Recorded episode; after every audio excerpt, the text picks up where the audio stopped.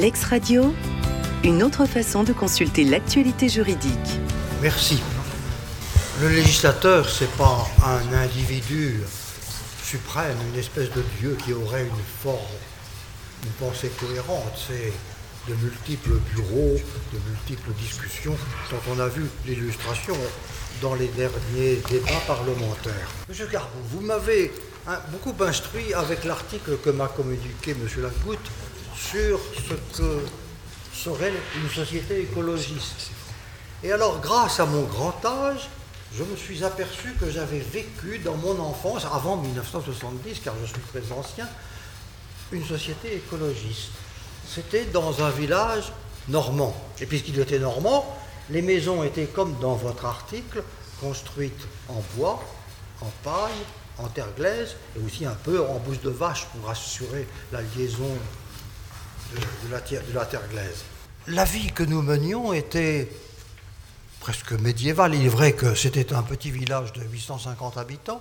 J'allais chercher du lait avec un pot au lait en étain. Euh, il était tout chaud du paix, du pis de la vache. Euh, l'abattoir, il y avait trois bouchers, dix bistrots qui assuraient la cohésion sociale, vraiment très bien, pour 850 habitants. Trois bouchers, un abattoir qui était à la sortie du village, qui était assez mal propre, euh, mais on achetait les bœufs, dans, les, prairies environnantes, le sang coulait dans le fossé avec quelques mouches. C'était euh, ce que vous avez décrit avant 1970. Les 30 Glorieuses sont passées là-dessus. Tout a été euh, démoli, bien sûr. Ce village a augmenté, il a maintenant 1000 habitants. Euh, les automobiles qui autrefois étaient un signe de richesse est aujourd'hui un signe de pauvreté, comme vous l'avez indiqué. Euh, les habitants euh, vont à la gare et ils vont travailler à Caen ou à Paris tous les jours ouvrables, ce qui est plus pénible que, que ce que nous avons.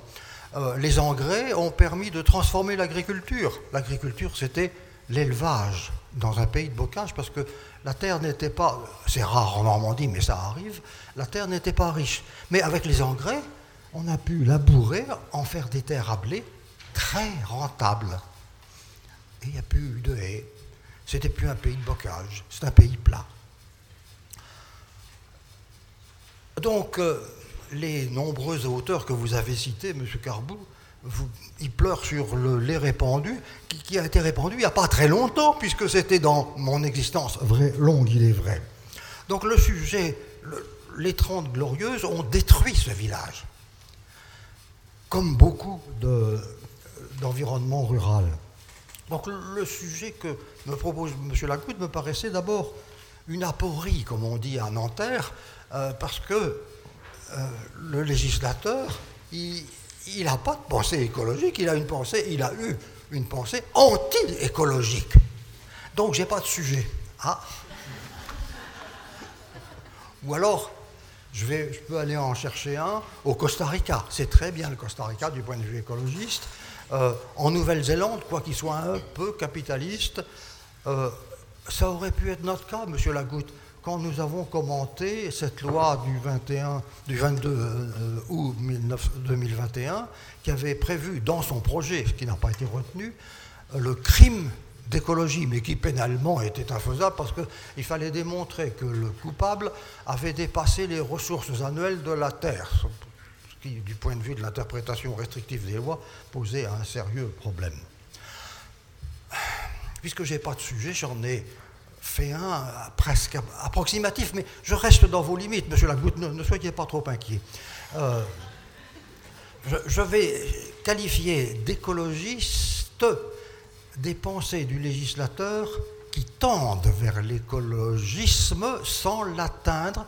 Et quel est le critère? Le critère, c'est que l'environnement n'est pas fait pour l'homme l'écologisme du législateur ne cherche pas le confort de l'homme, mais la protection de la nature pour elle-même. Alors, j'ai donc fait une taxinomie euh, de quelques lois qui étaient vraiment écologistes pour bien sûr comme les femmes très jolies ont une, copine très laide, euh, les comparer à des vilaines lois qui, sont qui étaient vraiment anti-écologistes et qui maintenant sont balayées.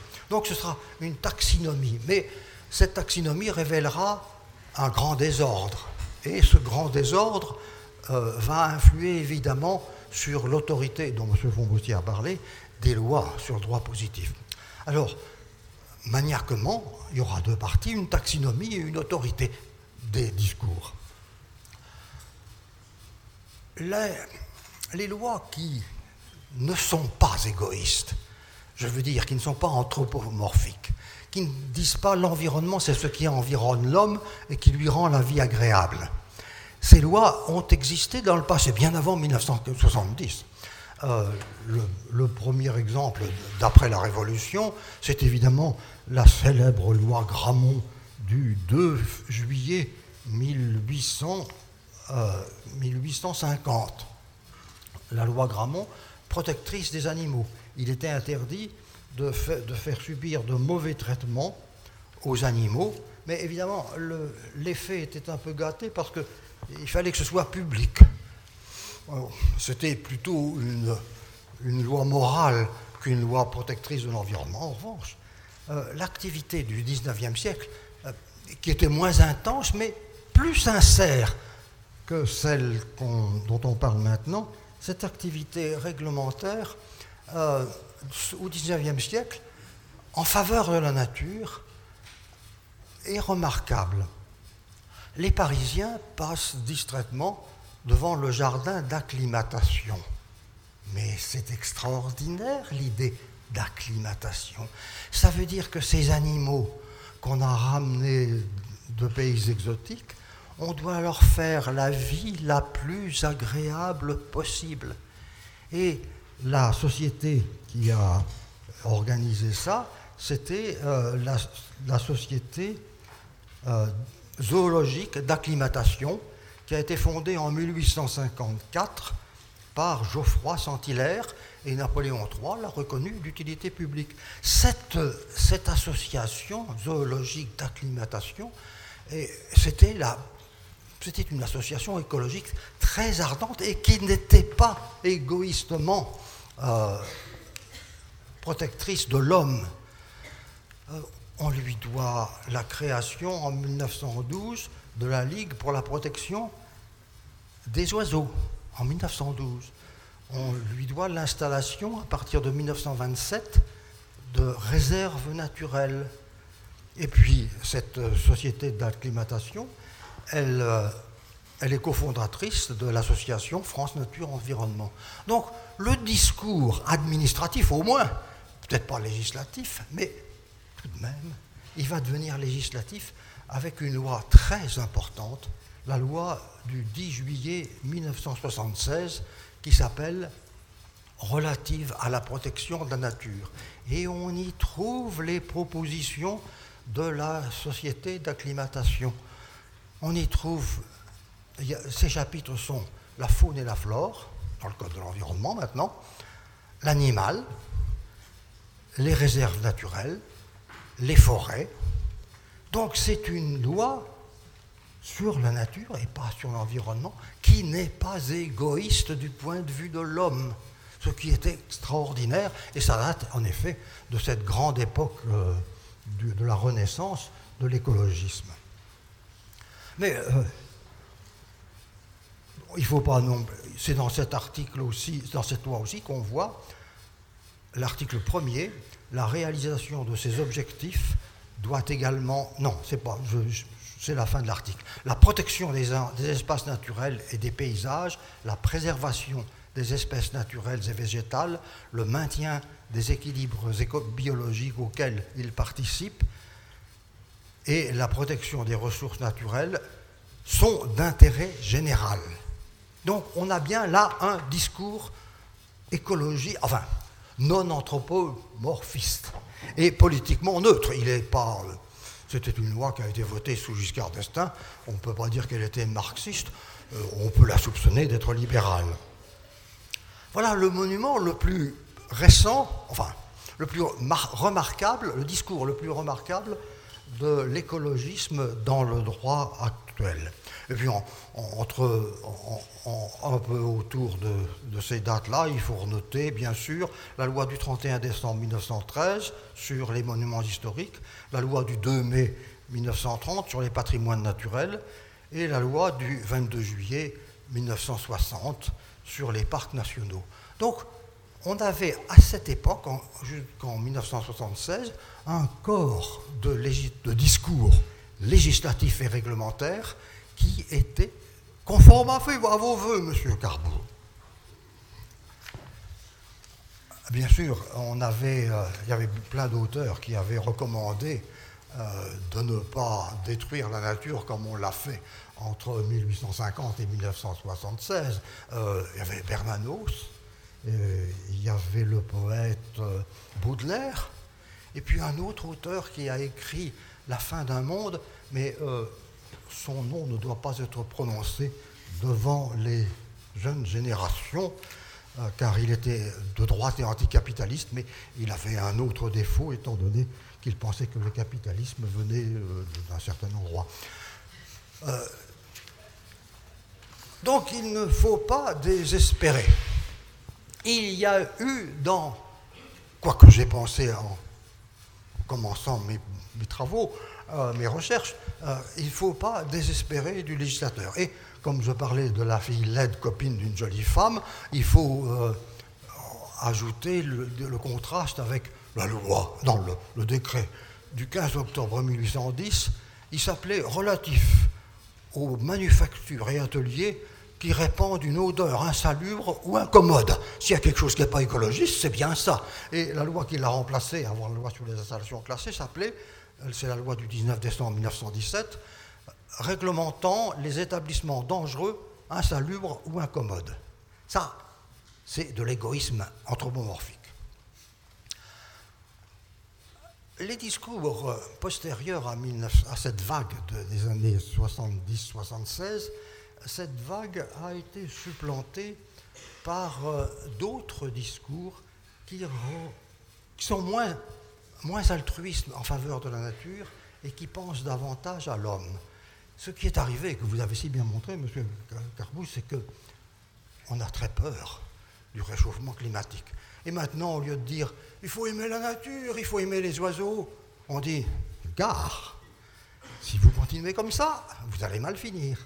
Et le discours du législateur dans les années plus récentes n'est plus comme celui de Geoffroy de Saint-Hilaire, amateur de nature pour elle-même, mais terrifiant.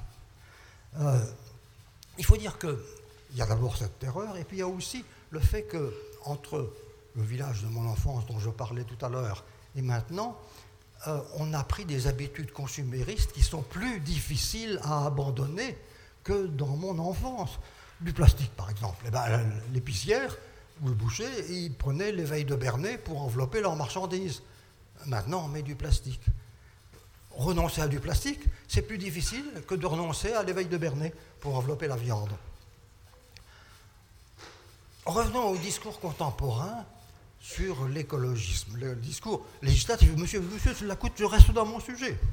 Et euh, on va commencer par le haut, c'est-à-dire la charte de l'environnement, dont les considérants ont beaucoup fâché Monsieur Prieur.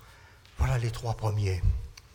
Considérant que les ressources et les équilibres naturels ont, conditionné l'émergence de l'humanité. Ben, oui, mais comme premier considérant, c'est pas brillant, brillant.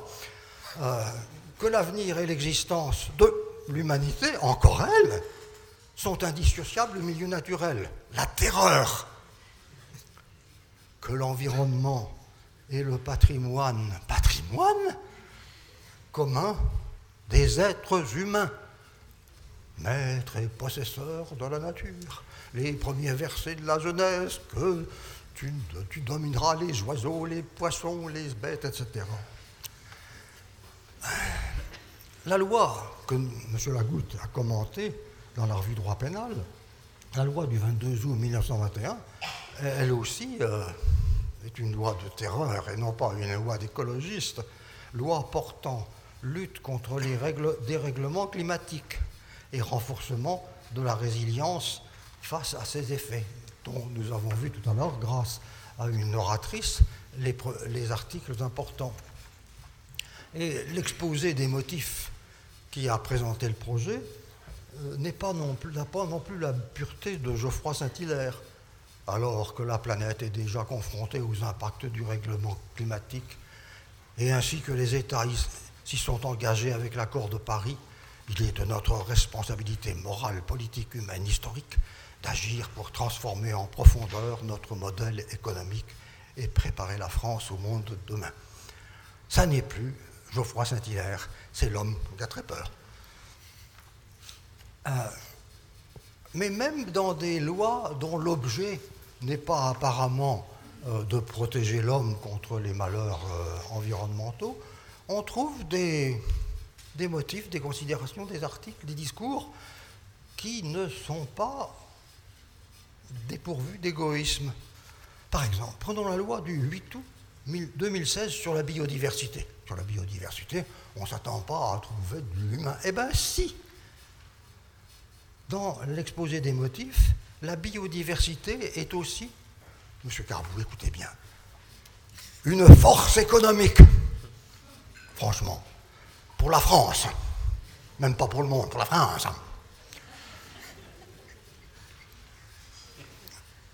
Si l'évaluation complète des services rendus et donc le coût de leur disparition ne sont pas encore connus, plusieurs études montrent l'importance de la biodiversité en tant que capital économique extrêmement important. Dans une loi sur la biodiversité, dont on se dirait qu'elle est bien plus généreuse que la loi sur la nature du 10, du 10 juillet 1976. D'autre part, ajoute l'exposé des motifs, la biodiversité est une source d'innovation, biomimétisme, substance active et représente dès lors une valeur potentielle importante. C'est pas c'est pas de la, c'est pas de la terreur, mais c'est de la promesse. Et d'ailleurs, très souvent à la télévision, on voit des reportages sur des start-up, des jeunes ingénieurs de votre âge, chers étudiants, euh, qui ont inventé des choses extraordinaires, comme par exemple de faire du plastique avec la colle dont les moules se servent pour se coller au rocher. c'est extraordinaire.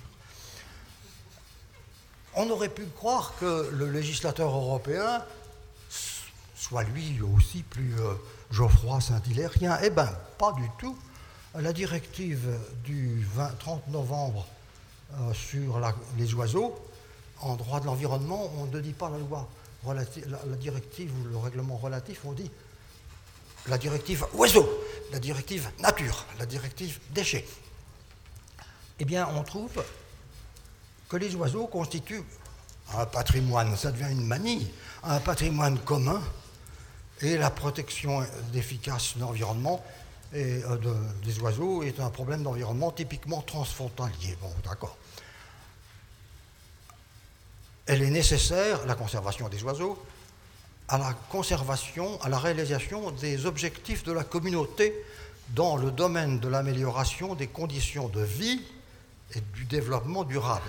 C'est encore nous Donc, M. Carbou, tous vos auteurs, là, ils auront beaucoup de mal à remonter ce courant-là.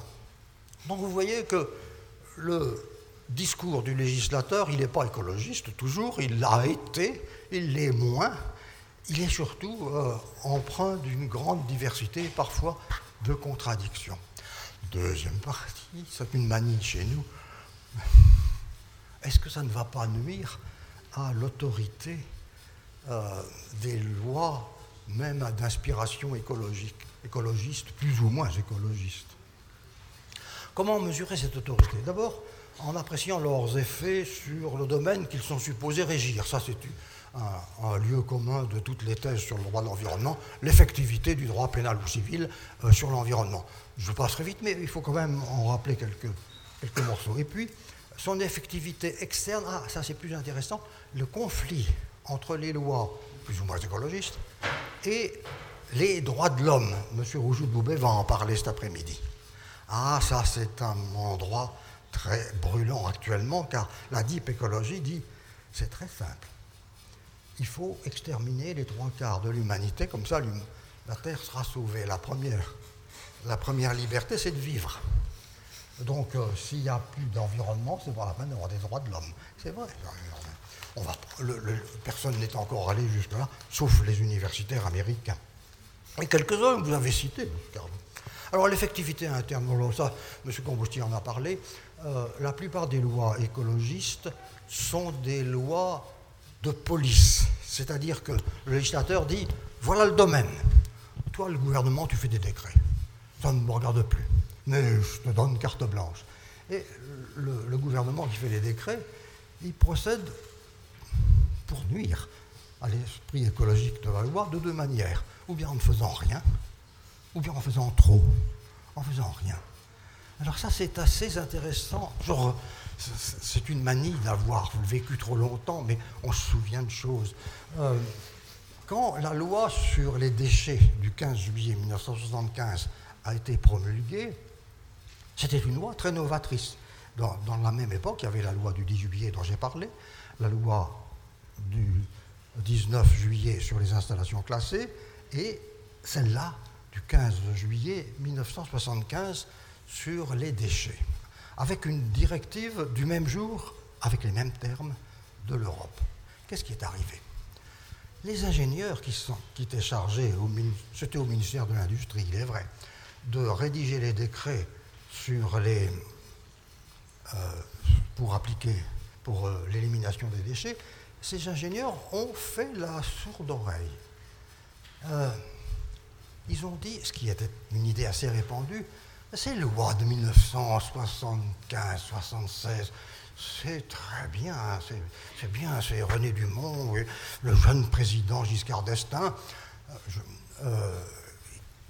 il fait quelque chose. Mais disaient les journalistes et les écologistes, la gueule ouverte, Harakiri Hebdo, euh, disait oh, c'est juste pour amuser le peuple, parce que les vrais problèmes en 75-76, c'était les lendemains de la crise énergétique, la crise du pétrole, et euh, on n'avait pas très envie que le Parlement s'occupe de choses sérieuses. Donc, on va lui donner des lois écologistes à faire.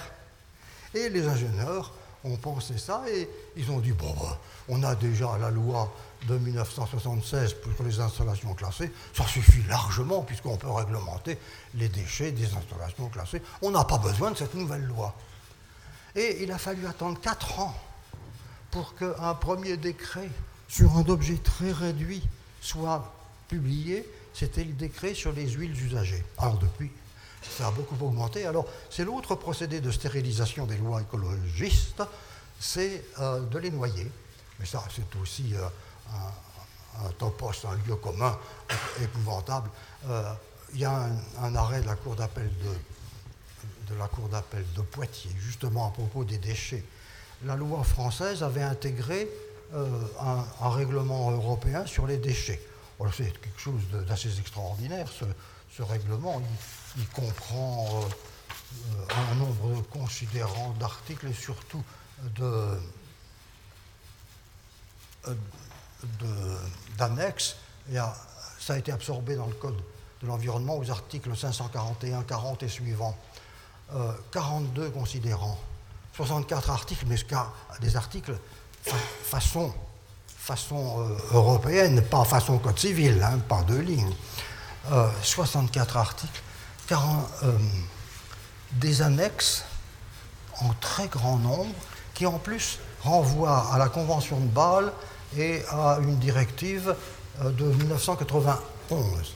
Et la Cour d'appel de Poitiers, un jour qu'elle était, euh, qu'elle devait juger un exploitateur de déchets qui s'était trompé, il était honnête. Il les avait envoyés dans une usine pour les détruire correctement, mais il s'était trompé dans les cases. Et la Cour d'appel de Poitiers a dit, nous, hein, on est magistrats, on n'y comprend rien. Or, la loi doit être claire et précise. Si nous, les magistrats, on ne comprend rien, les, prévenus encore moins, donc on le relaxe. C'est un arrêt anarchique, heureusement, il a été cassé, sinon toutes les polices spéciales tombaient. Il y a un autre exemple de noyade, alors celui-là, c'est encore plus parfait. C'est euh, le règlement sur les produits chimiques, le REACH. Alors, On n'en entend pas parler du tout en droit interne. Ah, ça excite beaucoup les spécialistes du droit européen. Ça, ça les intéresse il y a des arrêts de la CJUE pour savoir, par exemple, euh, euh, comment calculer euh, la quantité de produits chimiques dans un produit. Par exemple, s'il y a un certain produit qui est dans Rich, qui est dans le volant d'une automobile, il faut peser le volant ou toute l'automobile. Il y a un arrêt. C'est un type, c'est un exemple parfait de noyade. Mais ça, c'est euh, un, lieu commun, je l'ai déjà dit. En revanche, l'autorité externe des droits environnementalistes, il en sera question beaucoup cet après-midi, donc je pourrais être euh, assez bref. Euh, assez fréquemment, le droit de l'environnement, enfin le droit oui, le droit de l'environnement se heurte à des considérations de droit de l'homme. Alors, je vous ai dit, la écologie, c'est très simple, mais pas en droit français. la Cour de cassation fait, comme le Conseil d'État en matière de police administrative, fait une pesée entre euh, l'intérêt de l'écologie et la valeur du droit de l'homme qu'il s'agit de protéger. Un très bon exemple, avec euh, le code de l'urbanisme. Le code de l'urbanisme contient euh, un bric-à-brac dans son article L101-2 euh, des intérêts qu'il protège. C'est un discours très très confus. Et parmi ce bric-à-brac, il y a que le droit de l'urbanisme doit protéger les milieux naturels et les paysages, la préservation de la qualité de l'air, de l'eau, du sol et du sous-sol, des ressources naturelles, de la biodiversité, des écosystèmes, des espaces verts, ainsi que la création, la préservation et la, remise en bon état des continuités écologiques. Voilà. Euh, c'est du Bourdieu, presque tellement. Alors, ça n'est qu'un des, des énumérations de l'article L101-2 du Code de l'urbanisme. Alors, il y a des rencontres entre le droit d'urbanisme qui, est supposé euh, protéger tout ça, et le droit à, à, la violabilité du domicile et à une vie normale. Mais quand on construit irrégulièrement et que le juge dit il faut démolir votre baraque, eh bien on porte atteinte à ces deux droits. Et la Cour de cassation a fait, et la loi aussi d'ailleurs, a fait un partage. Selon que les valeurs écologistes sont ou non en balance, euh, la solution n'est pas la même. Le seul fait de violer un règlement d'urbanisme ou de construire sans permis, ça, ça ne mérite pas la démolition. Mais si c'est dans une zone protégée, sur le littoral, dans la forêt, alors là, on peut, euh, on peut faire la, démolition. voilà, un exemple de conflit. Mais il y en a d'autres dont on parlera cet après-midi. Euh, il y a aussi dans, dans le code de, l'urbanisme un, article extraordinaire qui est l'article L480-13 du code de l'urbanisme. Il dit que quand un, un, bâtisseur a obtenu un permis de construire qui est annulé par la juridiction administrative, le juge judiciaire,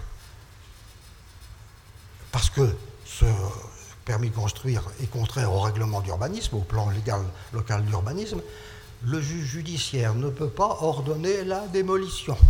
Extraordinaire, mais seulement donner des dommages et intérêts, parce que ce serait contraire à, la liberté du domicile. En revanche, ça, il peut démolir si c'est dans certaines zones protégées. Donc il y a bien dans le code de l'urbanisme un arbitrage entre les droits de l'homme et euh, la protection de l'environnement. Mais ce n'est pas le seul, conflit qu'on peut rencontrer. Euh,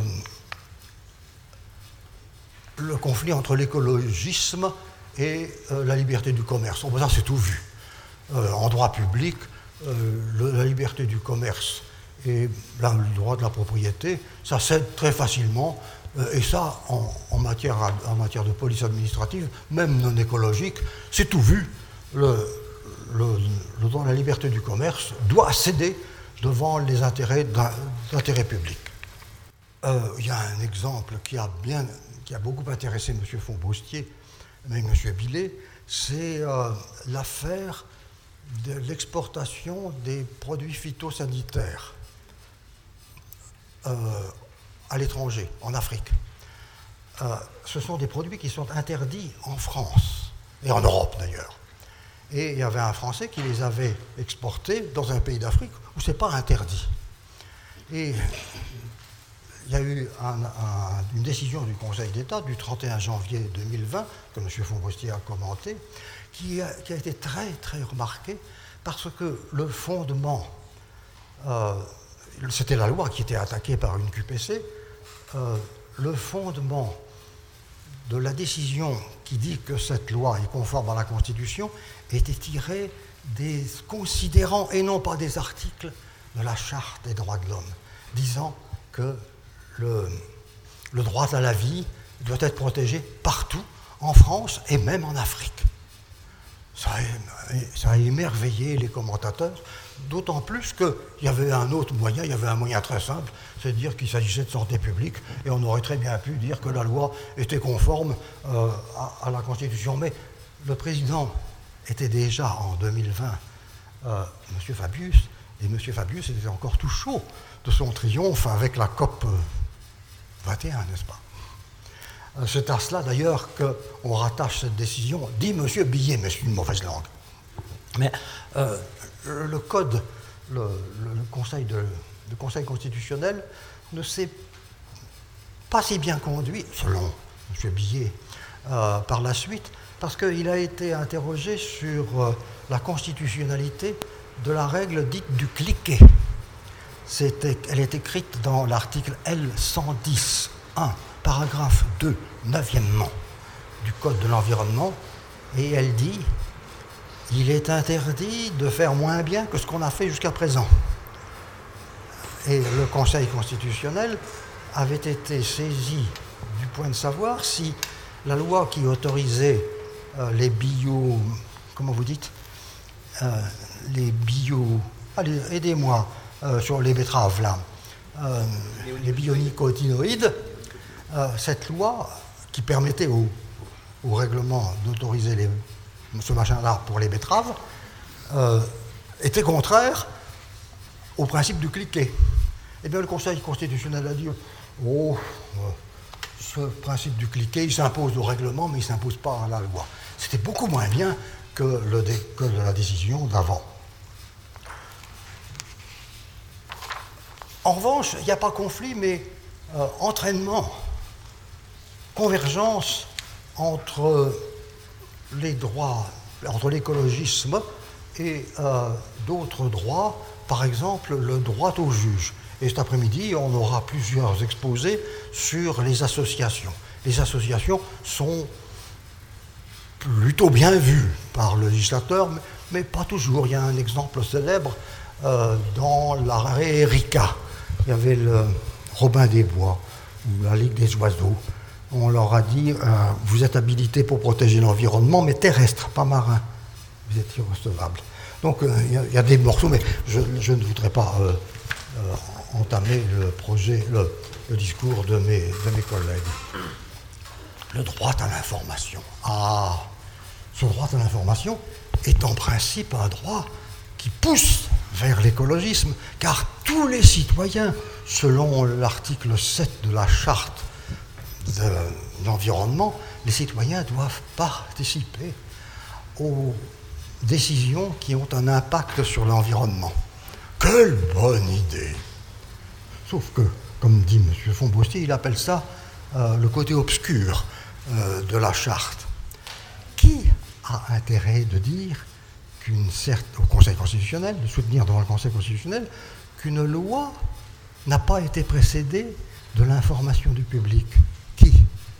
Pas les écolos, les industriels. Ils disent on m'a imposé avec cette loi des rigueurs insupportables, je vais faire faillite. Donc j'attaque la loi. Et les exemples qu'on a d'application de l'article 7, le droit à l'information, ces applications sont en faveur des pollueurs. Oh mon Dieu, cette charte de l'environnement, elle est plutôt mal conçue, mais il y a aussi de grosses bêtises dedans. Et puis, on frémit à une pensée horrible par laquelle je, terminerai. Euh, vous savez qu'il existe un délit d'apologie des crimes et des délits. Oui, mais pas encore d'apologie de crimes contre l'environnement. Est-ce qu'il faut que ça vienne?